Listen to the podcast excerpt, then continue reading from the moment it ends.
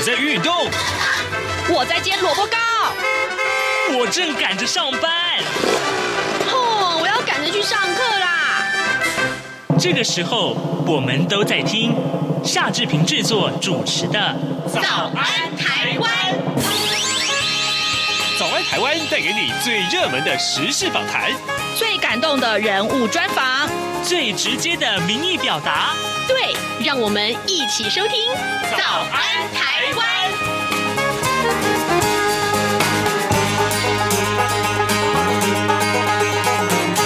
早安，台湾！我是夏志平。今天是二零二一年的二月二十五号，星期四，礼拜四呢，我们要进行的是刘碧荣时间这个单元了啊。待会儿呢，志平要为您连线东吴大学政治系刘碧荣教授，我们请刘老师为我们解析重要的新闻外电。这个礼拜，我们仍然要把啊新闻的焦点锁定在缅甸的政变啊，呃，缅甸政政变呢可以说是越演越烈。那么接下来要怎么样去收尾？就恐怕是大家最关注的话题了。当然，继昨天呢，呃，志平跟美国之音的呃白宫记者啊，呃，耀毅啊，呃，黄耀毅他的连线之后呢，今天我们也会把大部分的时间来锁定在美国。呃，当然，美国的外交了，还有美国在这个伊核呃议题当中的这个立场跟做法，我们都要为你关注。待会儿就要请您收听我们今天的连线。不过在连线之前呢，志平有一点点时间跟大家说一说。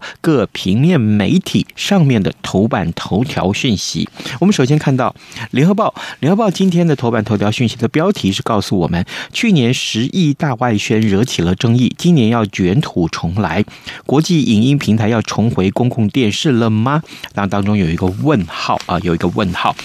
联合报》的内文是提到了。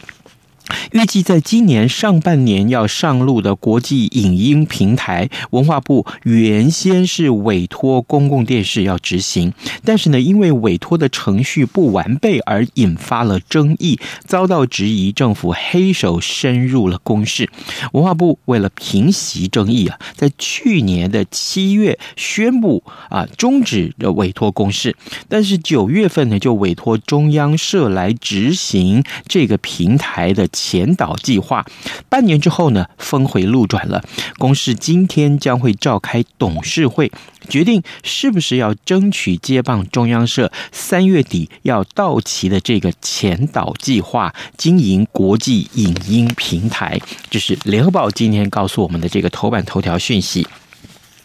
而《中国时报》上面所说到，这是疫情啊，疫情里面的这个疫苗啊，特别特别受到瞩目。呃，欧盟第二季的合约量又遭到阿斯特捷利康大砍五成，台湾千万剂的 AZ 订单是剉咧等，意思就是说可能是呃拿不到啊。呃，《中国时报》的内文啊特别提到了，就是根据欧盟官员的透露呢，阿斯特捷利康已经告知了欧盟，AZ 疫苗第二季的供应量。将不到合约目标的一半呢。由于连续两季的 AZ 疫苗供应都出了状况，那 AZ 呢，到六月底要提供欧盟的疫苗，可能大概呃是一千三百万剂，远低于最早承诺的三亿剂啊，这真的是差太多了。那么专家也说，AZ 疫苗啊，它不用超低温冷藏，又被列入疫苗全球取得机制，也就是 COVAX 援助全球疫苗的行列，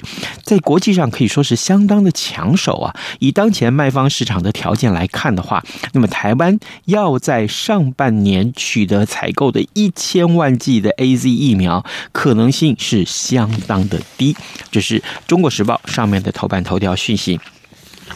呃，《自由时报》《自由时报》则是提到了这样的话题，就是美国将会联手台日韩啊，建立一个非中国供应链的战略。那么这个话题，待会儿我们也会来请教呃刘老师。呃，美国有意啊，携手盟友，积极打造去中国化、没有中国成分的科技供应链。呃，日经新闻报道说，拜登总统最快这个月将会签署行政命令，寻求跟台湾、日本、南韩这些盟国合作。加速建立半导体跟其他战略性产品供应链，力求摆脱最中国供应链的依赖啊，这是今天自由时报头版头条的讯息。而呃，根据刚刚中央社的报道，美国总统拜登最快今天就要签署这个行政命令了。那么解决半导体晶片短缺的问题，对于美方向台湾所提出需求这件事情，白宫经济官员说呢，台湾是美国重要的伙伴，双方已经进行建设性的对话了。这是我们最新掌握到的讯息。现在时间早晨的七点零五分二十六秒啊！来，我们先进一段广告，广告过后马上就回到节目的现场来。年快乐，大家好，我是宛如。二月二十六号是元宵节，您打算怎么过呢？欢迎来 call in 看直播拿奖品。我们的老朋友中央社驻上海记者张淑玲将在台北录音室现场与我们同欢，猜猜灯谜，聊聊台湾记者大陆采访故事，也欢迎听众朋友谈谈今年是怎么过年的。我们准备了精美台湾邮册要送给大家，而淑玲也带了神秘。小礼物，如何拿奖品呢？要听好了。参与活动的方式如下：方法一，搜寻脸书两岸 ING，在节目直播时间于下方留言；方法二，打 call in 电话，台湾的听众朋友请拨免付费专线零八零零八八零六九九，而大陆的华北听友请拨打免付费电话零一零一零八零零八八六零零六三。华中、华南的听众免付费专线是零一零一零八零零一八六零零六三。方法三，加入宛如的微信，微信账号是 Good Morning 底线 Taiwan，同样是在直播期间发个讯息给宛如。最后再提醒大家，二十六号星期五元宵夜晚上六点到六点半来 call in 拿奖品。早安，台湾，你正吃着什样的早餐？吐司加火腿蛋，咬一口，然后收听中央广播电台。早安，台湾，刘碧荣时间。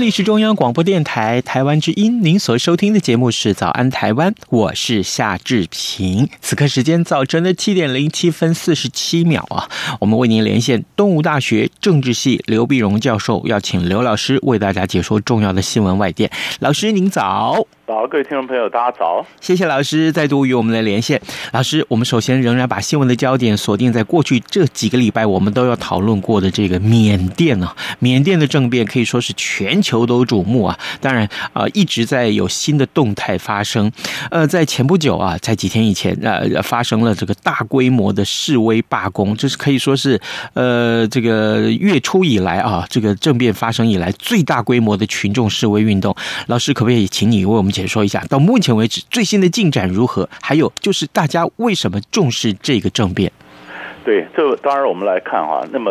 呃，你你如果先从最后的问题答起，为什么重视政变？嗯，其实最重要的就是，本来是缅甸它是呃一直很孤立的军事的这个强权啊，然后哎，后来就有民主化的一个曙光出现啊。二零一五年的时候，大家觉得哎，有民主化是不是缅甸有机会？就没想到后来好像又没有机会啊，所以大家就考虑着民主的问题，当然还有少数民族问题，这我们待会儿再说。但这里面最重最重要的一个关键就是你刚刚一才讲的是二月二十二号的时候呢，发生他二月一号政变以来最大的这个群众示威和这个罢工啊。那最主要的原因呢，就是上个礼拜六的时候啊，在曼德勒那边，这个警察真有的忍不住就开枪了，开枪了，造成两个示威的群众死亡。那警方的讲法当然说这些不是。这些都是黑道帮派分子趁机这个这个抢夺啊，这个这个这个烧这个烧烧毁什么车辆啊什么的。嗯。那么，但是人家都觉得你这个是对对群众开枪嘛啊，然后就就而且他们基本上年轻人说我们是反对军反对这个这个呃政政变的啊，反对政变，然后走上街头什么抗议。所以从这个仰光到首都内比都啊，到第二大城的曼曼德勒啊，整个这个这个扩大这个这个几乎就是串联。所以我们看在照片上。是人山人海啊，那，那但是这里面先如果先就这个抗议本身来讲呢，你可以看发发现，他也得到了香港啊、曼谷啊的这些这些一些启发，或者说这些学运的青年运动是有串联的啊。嗯，所以你可以看到他们的街头一样举三指。啊，三个指头原来是在呃在泰国的时候呢，学生抗议的就就三个指头，就比较就是从那饥饿游戏里面学来的呃一些一些思维抗议的一些呃象征啊，他们就举三指，而且这次呢，这这特别有意思的是二月二十二号呢，二月二十二那你看是二零二一年二月二十二号，这里面有五个二，有五个二呢，所以他们原来英文就叫做 Five Two Revolution 啊，就是希望能够五二的革命。那如果说按照按照你如果不讲五个二，你真的算的话呢？那么西方的一般的讲法，你看它的写是数字的写法啊，是二十二日期写在前面，二十二斜杠，然后二十二月，然后二零二一，所以你这样算起来，左边算起来就有四个二是连在一起的。对，所以也有说二二二二起义啊，二二起义是对照什么呢？对照上一次缅甸这些群众啊走上街头，那是一九八八年八月八号。所以当时叫做八八八八起义，嗯，所以这是对照叫二二二二起义啊，这这当然就是他们希望大家比较好记啊，让这个活动具有象征意义啊。是，但是问题是还是解不了题啊，啊，那那么靠示威群众走上街头，那怎么办呢？军方也不会轻易的一个妥协。但这次这个时代，你看，二零二一年的时代。跟这个一九八八年的时代已经不是同一个时代了。嗯，那那看起来呃好像抗议，但这次当然街头也有也有嘻哈歌曲，也有一些呃抗议的涂鸦哈，就好像就就就好像一个 party 一样。但是到底会撑多久？是不是最后是不是是站到这个这个呃最后被镇压或被驱散？这我们还要看国际上的反应。国际上反应如何？我们看国际上的反应呢，就分两两头来讲了。西方呢，或者美国呢，当然对对缅甸进行制裁，制裁他他又怕这个制裁到一般的老百姓，嗯，所以说对军方制裁，那军方的一些资产啊，军方的这个签证、旅行啊什么去制裁，可是这是美国人想的太简单了。因为缅甸的军方在缅甸占有很大的权力，所以很多的经济活动什么都跟军方有关。有很大的一个，比如说缅甸经济控股公司，那就很大，矿产什么也都在缅甸军方手里。好了，所以你外国人在过去那段时间到缅甸投资，你势必会跟缅甸经济控股公司打交道。那你制裁缅甸经济控股公司，那其他的就说糟糕，那我们会不会也受到影响呢？所以就叫停了。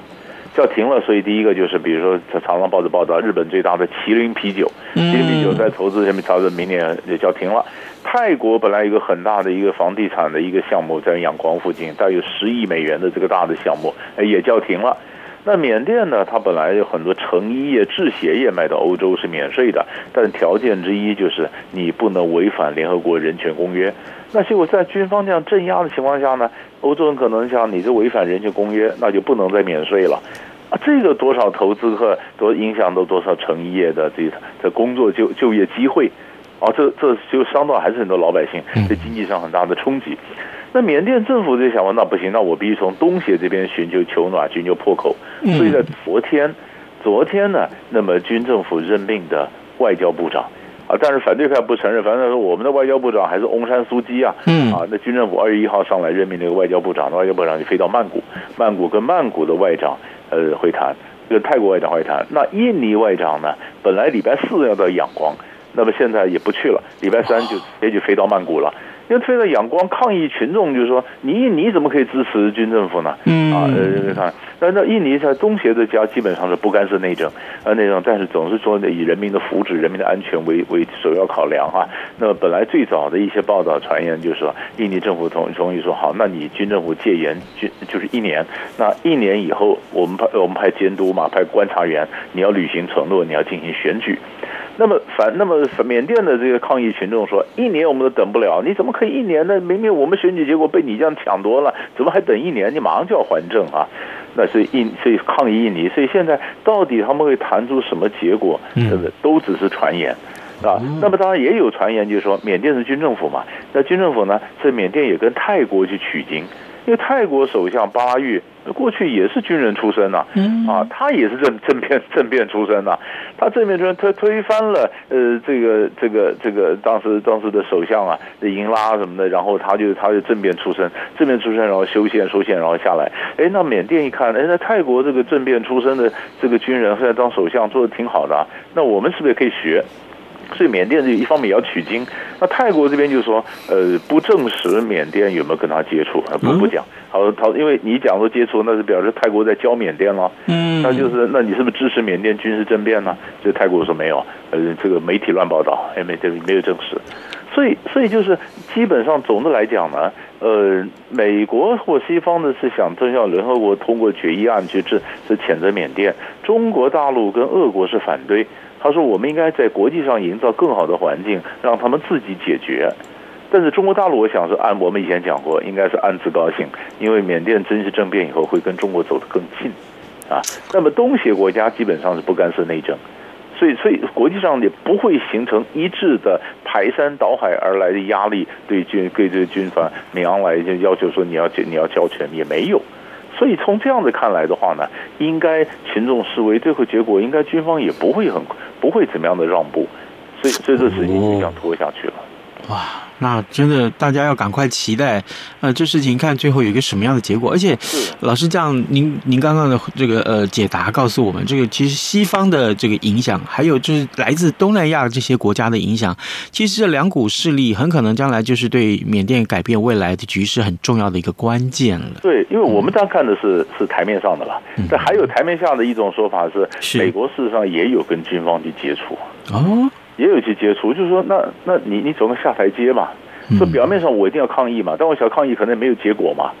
那再留一条路嘛。那那那你你是不是找个理由，大家要给个面子下来，不要不要这样僵着？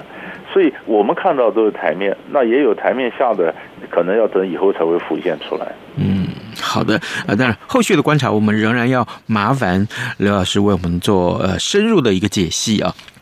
各位听众，今天早上志平为您连线访问东吴大学政治系刘碧荣教授。我们请刘老师首先为我们关注了缅甸的政局啊，啊，可以说是备受全球瞩目。另外，我们把焦点也放在美国呀。老师，昨天我们才跟美国之音的那个呃白宫记者来连线啊，呃，那当然我们也提到了一些美国这拜登政府新上任以来这一个多月以来的一些重要的一些政情啊。不过，在美国的这个部分，我们这个时候。先来请教老师，就是过去啊，你常您常常跟我们提到有关于这个美国的印太战略。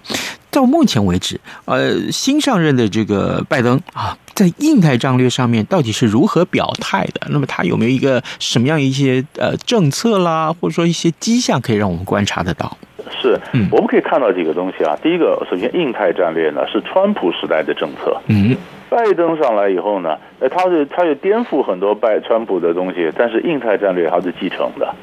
他是他继承，哎，他继承他他当然，所以他们现在的讲法，拜登政府的讲法就是说，川普政府对中国强硬呢这个太这个基本方向是对的，只是方法可能不对啊。好了，那所以上个礼拜呢，我们就看到美国的慢慢的架势慢慢拉出来了哈，比如说美国国务卿布林肯。布林肯星期四的时候呢，他就跟印太、印太的国际盟国的其他的三国家，日本了、澳洲了、呃、印度了，进行视讯的对话。这对话当然也是谈这个呃，到底怎么协调一致的对中的政策啊。那么在礼拜礼拜五的时候呢，那么拜登在视讯会议也参加了两个，一个就是 G7 啊，七大工业国的高峰会议，嗯，一个就是他也在那慕尼黑国际安全会议上讲话。啊，那么当然也表示说，希望大家他谈到新冠啦，谈到这个呃伊朗啦，当然谈到这个这这这样最后当然谈到中国了哈，希望能够表示一则表示美国回来了，美国重新回到国际舞台了。然后第二，美国想联合结合大家的力量呢，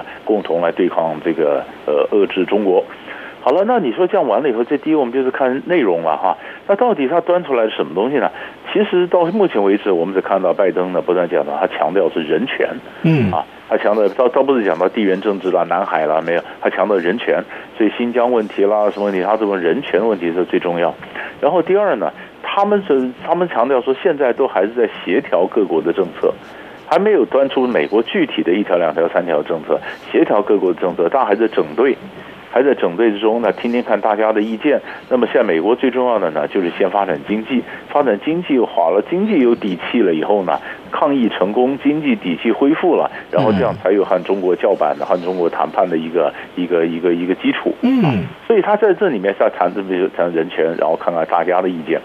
好了，看他意见，但是问题是，啊你看，然后他在二十三号的时候呢，哎，他又跟加拿大也通了电话，呃，也这样也谈到这个问题，也谈到他的整个整个策略，所以你可以看到，呃，有多边的，然后有有双边的，但是呃，似乎欧洲国家不见得完全买单，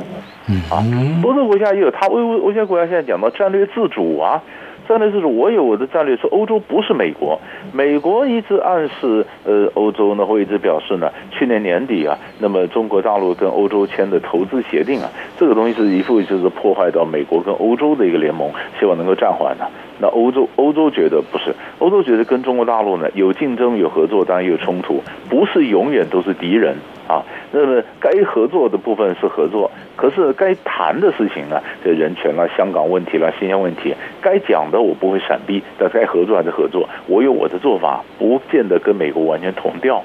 所以美国想联合欧洲整个起来，由美国来带领来遏制中国，其实并没有成功。啊，所以我们现在还在看说，他印太战略在这个，你看他一月份才刚上来嘛。刚上来，现在才二月份嘛，二月份，然后二月底的一个月，然后他在怎么整队，他怎么宣布，人事都到位，他成立了好几个中国工作小组啊，呃，国防部底下底下好几个小组，好几个小组，他也也有强调说，科技战是非常重要的，所以他谈到人权，他谈到科技，呃，谈到谈到是印太国家的结盟，谈到加强这个晶片的这个供应链，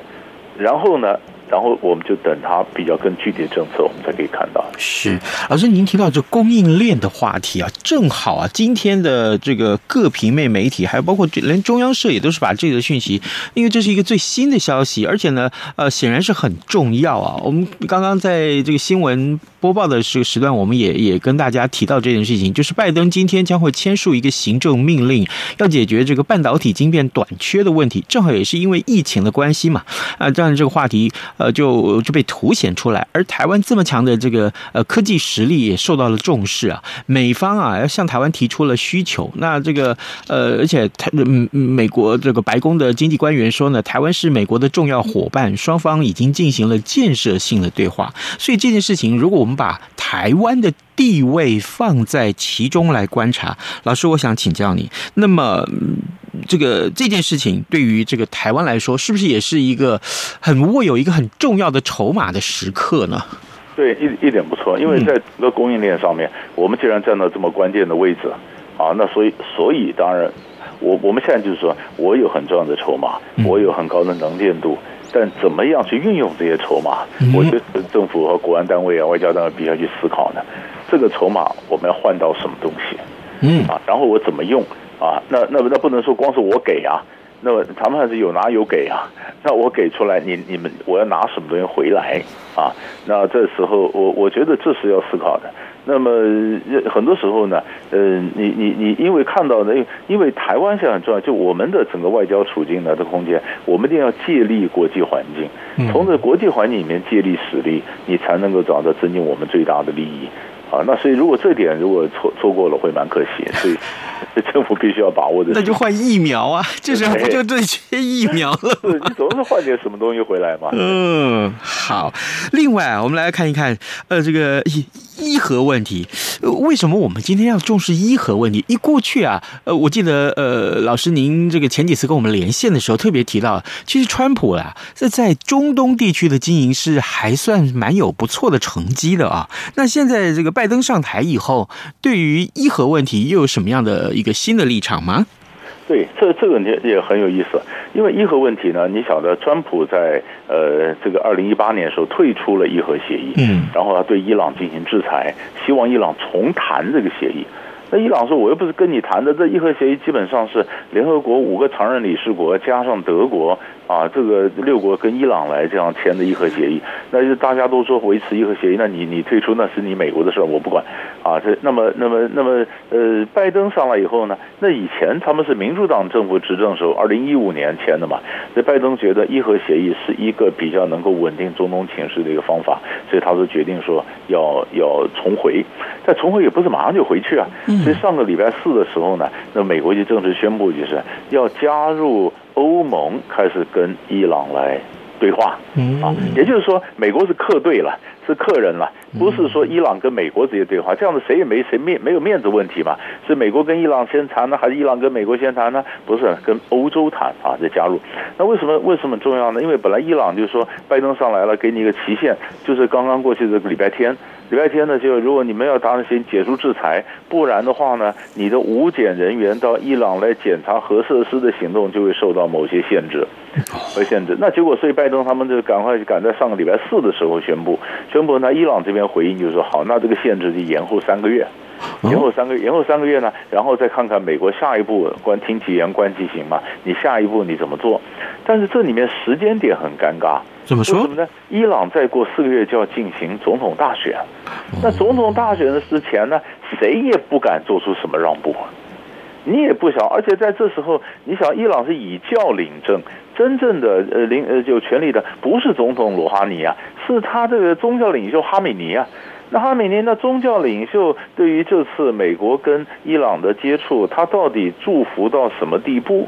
啊，那伊朗的伊朗的这个这个选举的情况，这态势又是怎么样？所以每一个想竞争总统大位的，嗯，或者想取得宗教领袖信任或授权的人的政治人物，都非常的小心，所以他只能喊话，他要放慢谈判脚步，根本不敢做出什么让步。所以，所以有时，那么美国得提出来条件，就是我如果回来，我不是重回啊，那你伊朗的过去，你支持中东的恐怖分子啊，你支持小阿瑟的政府啊，你的飞弹啊，通通要摆上来谈啊。那伊朗说开玩笑，谈核武就是核武，核子计划就核子计划，什么飞弹呢？中东情势也端在谈，而不谈，不谈就双方现在还是喊话，表示有意愿喊话，两条平行线，目前来讲没有交集。但是也不可能很快交集，因为就是要等。我觉得要等到那选举的情势怎么样，谁可能上来，然后伊朗的态度底定了，然后才可能进一步进。所以四个月之内，我不认为有什么太了不起的一个进展。是好，这个让这件事情暂时先 hold 住了。呃，各位听众，呃，今天早上志平为您连线访问东吴大学政治系刘碧荣教授，我们请刘老师为我们解说了一开始最重要的这个缅甸的政变的问题。另外呢，美国的印太战略，还有美国在这个。伊核问题，你里面的这一个呃相关的立场也值得我们重视啊、哦，老师非常谢谢您跟我们的分享，谢谢，谢谢，谢谢。新冠肺炎疫情来势汹汹，要怎么办？别担心，只要确实的勤洗手，就能有效防范哦。对对对，洗手口诀我都记住了，要内外夹攻大立腕。彻底清洁手掌、手背、指背、指缝，还有大拇指跟手腕。最重要的是，整个过程要搓洗四十到六十秒，才算是有效的洗手哦。RTI 中央广播电台，跟你一起守护健康。早安，台湾，你正吃着什么样的早餐？吐司加火腿蛋，咬一口，然后收听中央广播电台。早安，豹马仔。好的，我们赶快来关注一下，今天还会有哪些重要的新闻大事？有关于刚刚在这个节目的一开始啊的新闻，还有刚刚跟刘老师的访谈里面所进讨论到这个重点，就是全球晶片的需求恐急这件事情。那美方跟台湾有了建设性的对话了。那么今天哦，恐怕除了财经部门也一定会被询问到相关的回应之外，另外呢，央广也会为您锁定啊外交部门、涉外部门啊，呃，对于于说明这个台美紧密合作关系的一个状态有什么样的说法啊？这也是大家所关注的话题。毕竟这个话题除了经贸啊是大家关注的重点之外，另外啊，刚刚刘老师为我们提到了台湾要利用这样一个坚强的科技实力的地位，换取到什么？这个时候才是我们重要的一个呃谈判的一个实力的展现了。特别要跟您强调这一点。另外呢，呃，有关于这个疫情，大家还是呃非常非常关注，包括这个疫苗的取得，什么时候开打，恐怕大家仍然这几天会关注在这些话题上面。